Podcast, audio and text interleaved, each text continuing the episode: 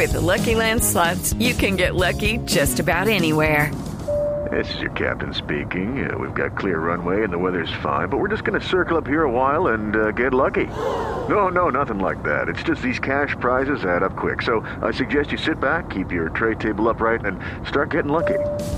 Play for free at LuckyLandSlots.com. Are you feeling lucky? No purchase necessary. Void where prohibited by law. 18 plus terms and conditions apply. See website for details.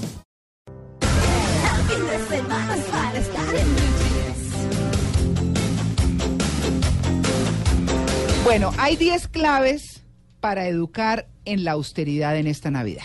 Hay 10 claves. Austeridad en la comida, de esa vamos a hablar ahora. Sí. ¿Cierto? Austeridad en las compras, que es la que hemos abordado. Sí. ¿Cierto? Pero hay una que es importantísima y tiene que ver con nuestro, nuestro Eric Lara, que es la austeridad en el endeudamiento. ¿No? Pues, pues, pues cuesta caro endeudarse. Eso ya lo hemos sabido Sí, varios, ¿no es claro. cierto? Y ya no lo hacemos. Ya uno compra con tarjeta de crédito, pero a una cuota. Si sabe que tiene la plata, Sí. ¡pum! Así es. Hola Eric, buenos días. Buenos días, María Clara, ¿cómo estás? Bien, yo, pese a todo lo que lo sobamos aquí con que usted es un tacaño, no, con todo lo que lo molestamos así de frente y abiertamente, pero la verdad es que hemos aprendido mucho. Pero Eric, antes de cualquier cosa, me regalaron unos charpis. No. Pues, como dice, y los necesitabas. Y los necesitaba.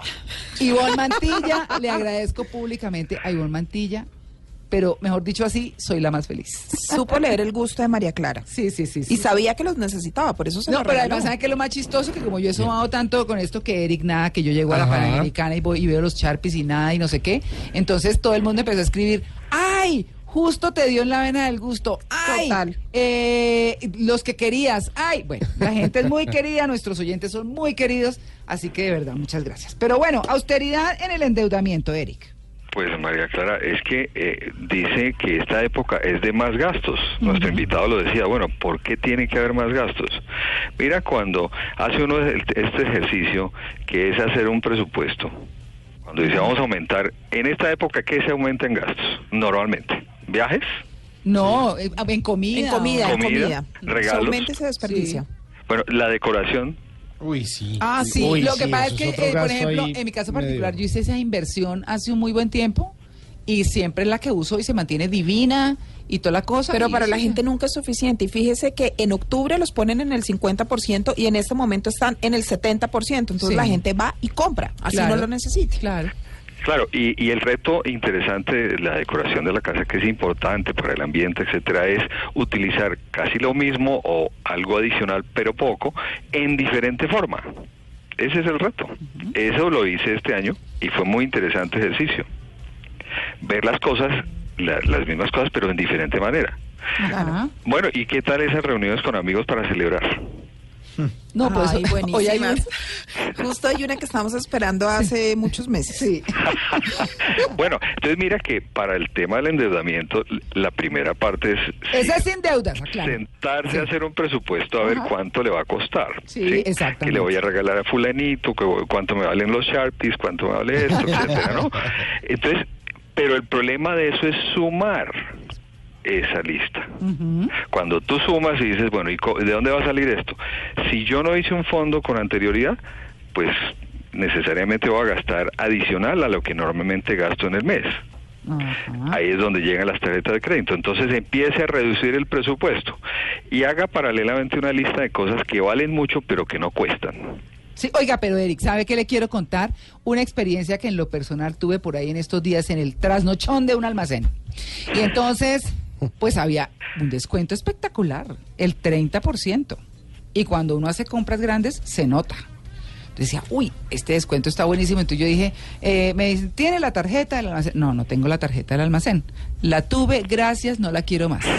¿No? Entonces, Sí, sí, entonces, no, pero mire, eh, puede ser también con una tarjeta de débito. Le dije, no, eso no tengo cuenta. O sea, no, no, yo compro con mi plata y punto. Claro, y ya. efectivo. Mm. Entonces, no, si quiere, abra la cuenta, usa la tarjeta de débito y después la cierra. Ay, no, pero por un Ah, a mí 30% también de me pasó descuento, lo mismo. no. No, no, este no, miércoles creo que. Claro, y uno dice, pues en aras del descuento, campeón, ¿no? Buenísima la cosa.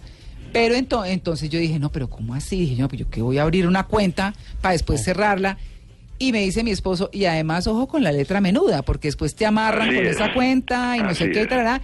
Yo dije, perfecto. Y después no, gracias. Se va a perder de ese descuento. Sí, señor, va a perder de ese descuento. Pero, ¿cómo le parece? sí, pero a veces los descuentos, María Clara, realmente no son tan significativos. Si usted compara los precios en un momento, en el momento antes de que usted le entregan el descuento, termina siendo casi que lo mismo. Claro, porque es que además le hacen a usted Es el el descuento, juego. pero usted hace una, una compra con tarjeta y cuántos son los intereses. Exacto. termina, termina siendo igual. Y yo claro, y no sé si Eric esté en lo correcto, pero yo prefiero esperar un poquito, esperar hasta final de enero, febrero, y ahí sí se ven los verdaderos descuentos, Claro. creería yo. Sí, sí. Siempre y cuando lo necesites, lo que vas a comprar. Claro.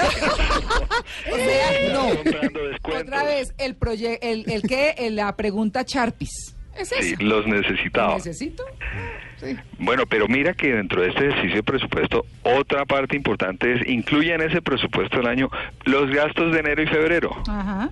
los de fin de año, o sea, presupuesto de lo que piensas en fin, y lo de enero y febrero, Sí. porque eso le da la perspectiva de decir, oiga, y me toca reducirlo todavía más, Claro, claro, porque no se puede pagar con solamente el dinero de diciembre. claro. Y es que además vienen colegios, universidades. Y empieza a a hacer uno el aguafiestas. No, pero es que usted sí siempre, siempre buscando a ver cómo nos daña la Navidad. No, es que en la Navidad hay que hacer la lista de Sí. las cosas que valen y no cuestan. Entonces, el segundo punto es, bueno, ¿qué tipo de regalos? Hay una tendencia interesante a regalar cosas usadas. ujú. ¿Así? ¿Así? Sí, interesantísima. Ay, pero no. es que esa- ¿Cómo qué, por ejemplo, Eric? por- pero es que mira el sentido de, la, de regalar lo usado.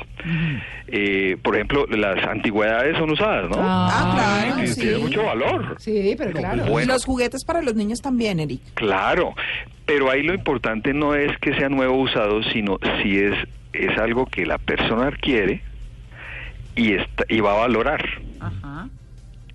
No lo que costó, porque es que tú no regalas, y es muy feo regalar regalos que tienen el tiquete del precio, ¿no? Oiga, y además, ¿sabe qué? Yo es que me le estoy metiendo mucho porque es que he visto muchas cosas por estos días. Eh, Jorgito Bueno, a quien hemos entrevistado aquí varias veces, que es eh, nuestro estilista estrella, pues que viene y nos cuenta de disfraces y de cosas y de tendencias. Bueno, eh, ayuda a un grupo de niños.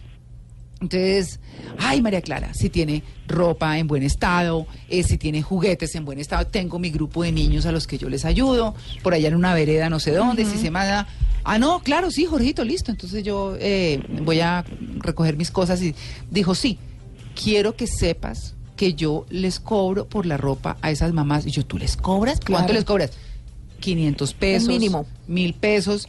Y yo, ah, bueno, me dijo, yo les cobro porque si no, no aprecian Así es. no aprecian. Y esa es una cosa, entonces, cuando dice, dice, cuando esa gente dice, regáleme, no, que le cueste algo. 500 pesos a lo mejor son Claro, mucho para ¿sabe ellos. que, ¿sabe que yo Pero aprendí sí. eso en la universidad, en nuestra universidad en La Sabana? El Opus Dei lo hacía. Ellos recogían ropa Mm. y vendían la ropa en precios mínimos. ¿Cuánto cuesta esto? Págueme 20 pesos, págame 50 pesos, pero es justamente por eso. Mm. Porque que es la no única forma de valorar, de valorar, sí señora. Exacto. Bueno, Eric, sí, ya, esa era entrometida ahí, pero para que no, lo tengan no, en perfecto. cuenta. Eh, Sí. es muy importante, entre otras cosas, con qué criterios se le pueden regalar los- a los hijos. Ujú.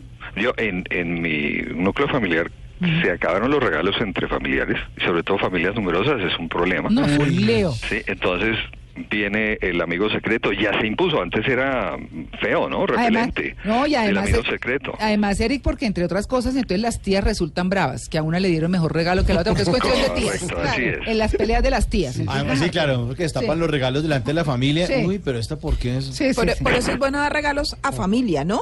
Hmm. Así es. Ahora, a los niños, que es, esta época es, es de los niños para en- que entiendan el sentido de la Navidad, Ah. hay que dar también ese mensaje de la austeridad. ¿Y qué es lo que vale la pena en la Navidad? Entonces, solamente regalar con cuatro criterios a los niños. Bueno, ¿qué, qué quieren? Pero ¿qué quieren en el sentido no, yo quiero el, el último gadget, no, sino qué quieren realmente, en qué se quieren divertir, qué necesitan, obviamente. Uno siempre regala ropa a los niños Sí. en ese momento, pero además un libro.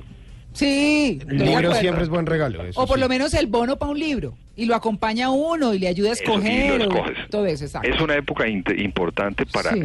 volver a ese tema de la lectura. Sí, señor. Si no cabe en el presupuesto, pues quítelo, no lo puede regalar. Mm. Sea creativo en estos temas. Además, viene el tema del ahorro. Del endeudamiento, acuérdate que mucha gente gasta la prima en, en todos este- estos gastos adicionales. Entonces, por lo menos el 50% de la prima, guárdelo para el año entrante y verá cómo su presupuesto le va a funcionar. Así que Mm. cuidado y recuerde, ¿cuál fue su mejor regalo de Navidad? Sí, exacto. El mío, Sí. para compartir eso, fue un reencuentro, Ah. una época en que perdonamos y hubo una reconciliación en esta época. Qué bueno. ¿Sabe, ¿Sabe por qué, Eric? Porque es nuestra pregunta del día. ¿Cuál regalo no tiene precio? Ese es un regalo que no tiene precio, ¿no? Así que por favor no dejen que lleguen los tres reyes malos Los tres reyes malos. son derrochor, gastar y malgastar. Está buenísimo. bueno, muy bien, Eric. Entonces, un feliz día. Un abrazo para ustedes. Muy bien.